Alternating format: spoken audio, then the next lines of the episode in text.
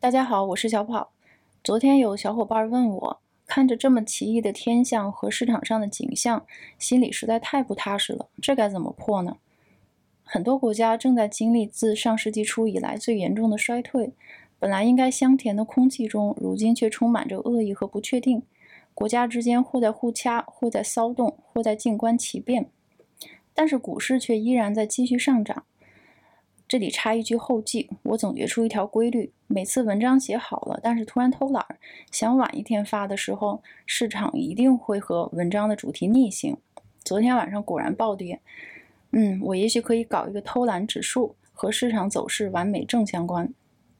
所以股市仍然在继续上涨，或者全世界人民的注意力依然全在市场上，好像一切希望都在这里。这种局面总让人觉得不踏实，难以为继。这真能持续下去吗？接下来到底会发生什么呢？啊，我也很想知道啊，可是脑子里就是一团浆糊。这和刚看完《信条》从电影院里出来的感觉差不多。接下来的这十二个月，再敏锐的观察者应该都是这般混沌吧？还不如在手机上找一条锦鲤问问呢。我是认真的。这种情况下，掷骰子、买彩票或者问锦鲤，得到答案的概率也许都会更高。在手机上找一条，然后问他：“最明智、最神秘的锦鲤啊，市场能否继续乐观？”锦鲤大概率会回答我：“无法预测，请再来一次。”前天挖到一本阿西莫夫1956年的短篇集，里面有一篇最后的问题，让我看出一身鸡皮疙瘩。故事两句话其实就能讲完。他讲的是从2061年开始的几十万年里，人类一直向超级计算机 AC 问一个终极问题：你有没有办法让熵增逆转？宇宙能否避免终结？人类是否可以永生？超级计算机 AC 一直回答：数据不足，无法回答。数据不足，无法回答。就这样过去了几十万年，依然是数据不足，无法回答。直到宇宙终结那一天，他终于算出了答案。三个字儿要有光，于是整个宇宙就回到创世纪了，一切从头再来。阿西莫夫老师的时间闭环概念玩得非常精妙，他的意思是，关于宇宙毁灭问题的终极答案就在宇宙毁灭那一天，宇宙大爆发发出的那束光，就是毁灭一瞬发出的那束光，也是一切从头开始时的那束光。也许锦鲤想告诉我的是，现在没有答案。还不是时候，等到转折点来的那一天，你就知道答案了。这说了跟没说一样，但这不能怪锦鲤，也不能怪阿西莫夫老师。在正常的年头，我们确实完全可以自己找到决定市场走向的关键因素，什么都行，收益预测、市盈率、汇率、未来现金流折算、EV/EBITDA，宏观经济健康的指标呢，也随便找一个就能用，GDP 就行。但是现在全乱了。摩根大通预测，二零二零年全球经济将收缩百分之四点八，美国经济下滑百分之七点六。瑞士信贷预计的是全球下滑百分之一点九，美国三点三。我们今年干脆对 GDP 没有任何指标了，这预测和预测之间的差距实在太大了。那要不微观一点，看看公司们的业绩？但很多公司今年都把业绩发布停了，就算发出来了，也是一个在极端情况下发生的极端值。并没有太多前瞻指导作用，于是市场上已经有了共识：这些指标肯定都没用，完全解释不了任何事情。分析师们现在只有两件事可以做：要么把一切扣在美联储史诗级大放水的头上，要么寻找新的指标，比如更高频的电商销售、谷歌趋势、订餐、快递等等等等。但这些依然和市场的表现对不上号，这会引出一个后果。因为没有可靠的抓手，所以每反弹一次，市场情绪中就会增添一些心慌的成分，会吓跑一些人。毕竟人类还是敬畏历史的，历史翻脸的可能性、草率决策的后果，大家都听说过。这次也没有什么不同，历史一定会重演，或者像地狱脚步声一样押韵。人类的心性也都没有改变。这么一想，锦鲤和阿西莫夫的回答就很有道理了。没有答案。是因为毁灭的时间还没到，但是它总有一天会到。那没有答案就没有，反正只要一直悲观，肯定是对的。虽然乐观的人经常成功，但是悲观者几乎总是正确的，所以一直唱空不就对了吗？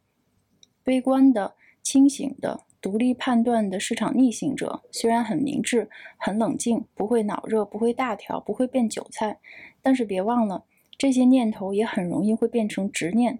有的时候，执念才是搞砸一切的东西。昆汀老师的低俗小说中，就有一位没有执念、没有情绪的人。他就是温斯顿豺狼叔，Winston the Wolf。温斯顿老师会穿着晚礼服，有条不紊地处理车里被打穿了身体的尸首和四处溅满血浆和脑浆的汽车。他不会对文森特的粗鲁动气，可以一边指导两位搞砸了一切的杀手应该如何清理车里的脑花儿，一边请小弟倒杯咖啡，不加糖少奶，谢谢。他绅士冷血。专业不争不执，收拾完烂摊子，乘跑车绝尘而去，只留下一干人等面面相觑。这是何等的酷！惊为天人，自成一格，永远能有效率地处理一切不可能的情况，真是让人崇拜不已，欲罢不能。想到温斯顿老师，我突然意识到锦鲤是对的，有时候冷静比智商更有价值。那种能拉动一艘几百吨船的坚韧的神经，比爱因斯坦般的天才神经也许更有用。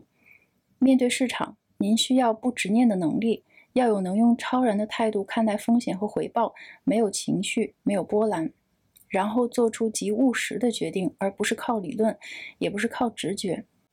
和温斯顿老师完全相反的例子，也是市场上最令人唏嘘的例子，我觉得就是派瑞特了。这是史上对市场技术分析最有才华的人，没有之一。他是传奇分析师兼心理学家兼音乐家兼技术分析大神，也是一位哲学家和社会学家。他1977年创办了艾略特波浪理论研究，后来提出了社会情绪经济学，告诉大家价格波动始自人类之群体行为。它就像音乐的乐章，悲观和乐观交替。这种惊为天人的思想吸引了一小批忠实的哲学家、数学家、心理学家、神学家和投资者。在他的《宏观市场起落周期》这篇宏大的乐章中，一三五是升浪，二和四是调整浪，一共五个浪。第五浪是最后的激昂乐章，里面又分 A、B、C 浪。A 浪先跌，然后 B 浪反弹，弹起来，在落下之后，我们就进入了 C 浪的暴跌咏叹调。飞流直下三千尺，疑是银河落九天。后来他出版了《艾略特波浪理论》，准确地预测了上世纪八十年代的牛市，一炮打响，迅速成了网红，成了一九八零年代最掷地有声的市场领袖。后来又准确预测了一九八七年的崩盘，彻底颠覆了市场，然后就一发不可收拾了，小粉丝团就变成了大批的崇拜者和追随者。派瑞特老师一场演讲费两万美金起，别忘了这可是在四十年前。他和希拉里老师高盛演讲有一拼了。然后天才的通病就开始发挥作用了。按照剧本，天才会在这个时候厌倦当市场领袖，开始颠覆自己。派瑞特老师的职业生涯完全按照这个情节上演。他认为1987年的崩溃就是牛市的终结，并且把自己的观点变成了绝望的消极。他说：“从1974年延伸的第五浪是最长的声浪，长过预期，长得令人费解。而现在的我们将很快回归不安和混乱的第一浪。即使市场不断创新高，也不能让他改变主意。他对悲观是如此坚持，已经变成了执念。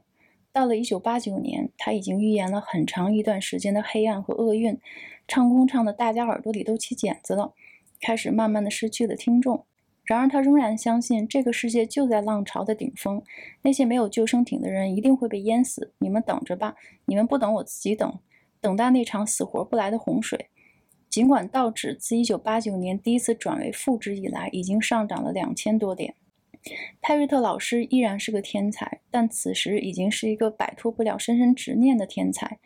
然后市场继续走高。再从一九八九年到一九九八年上涨了令人惊奇的百分之三百零九，之后终于小跌了百分之二十二，然后继续往上爬，在二零零零年八月达到顶峰之前又增长了百分之六十五，最终让我们的天才名誉扫地。派瑞特老师算出了一切，但是他没有看到市场非理性持续的时间可能远远超过一个人的承受力。就像一个违背物理定律的钟摆，它会一直摆、一直摆、一直摆下去，直到你对物理绝望。天赋异禀的人都认为自己一定是对的，市场错了，但是市场根本不 care，它有大把的时间和您做游戏，把您的执念玩弄于股掌之间。就算最终被证明是对的，尤其是悲观的情绪，但您也许等不到那一天。反正凯恩斯老师说，长期我们都死了。天才很容易让执念占上风，自己烧掉自己的桥。野狼温斯顿叔就绝对不会犯下如此的错误。他可以放下任何执念，他可以逃开对聚光灯的渴望，保证自己头脑清醒，只专注于当前手里的活儿。我不要我怎么想，我认为未来会怎么样，和一切都没有关系。在做市场的学生之前，您一定要做历史的学生。您可以是所有人的学生，但必须要做自己执念的绝对主宰者。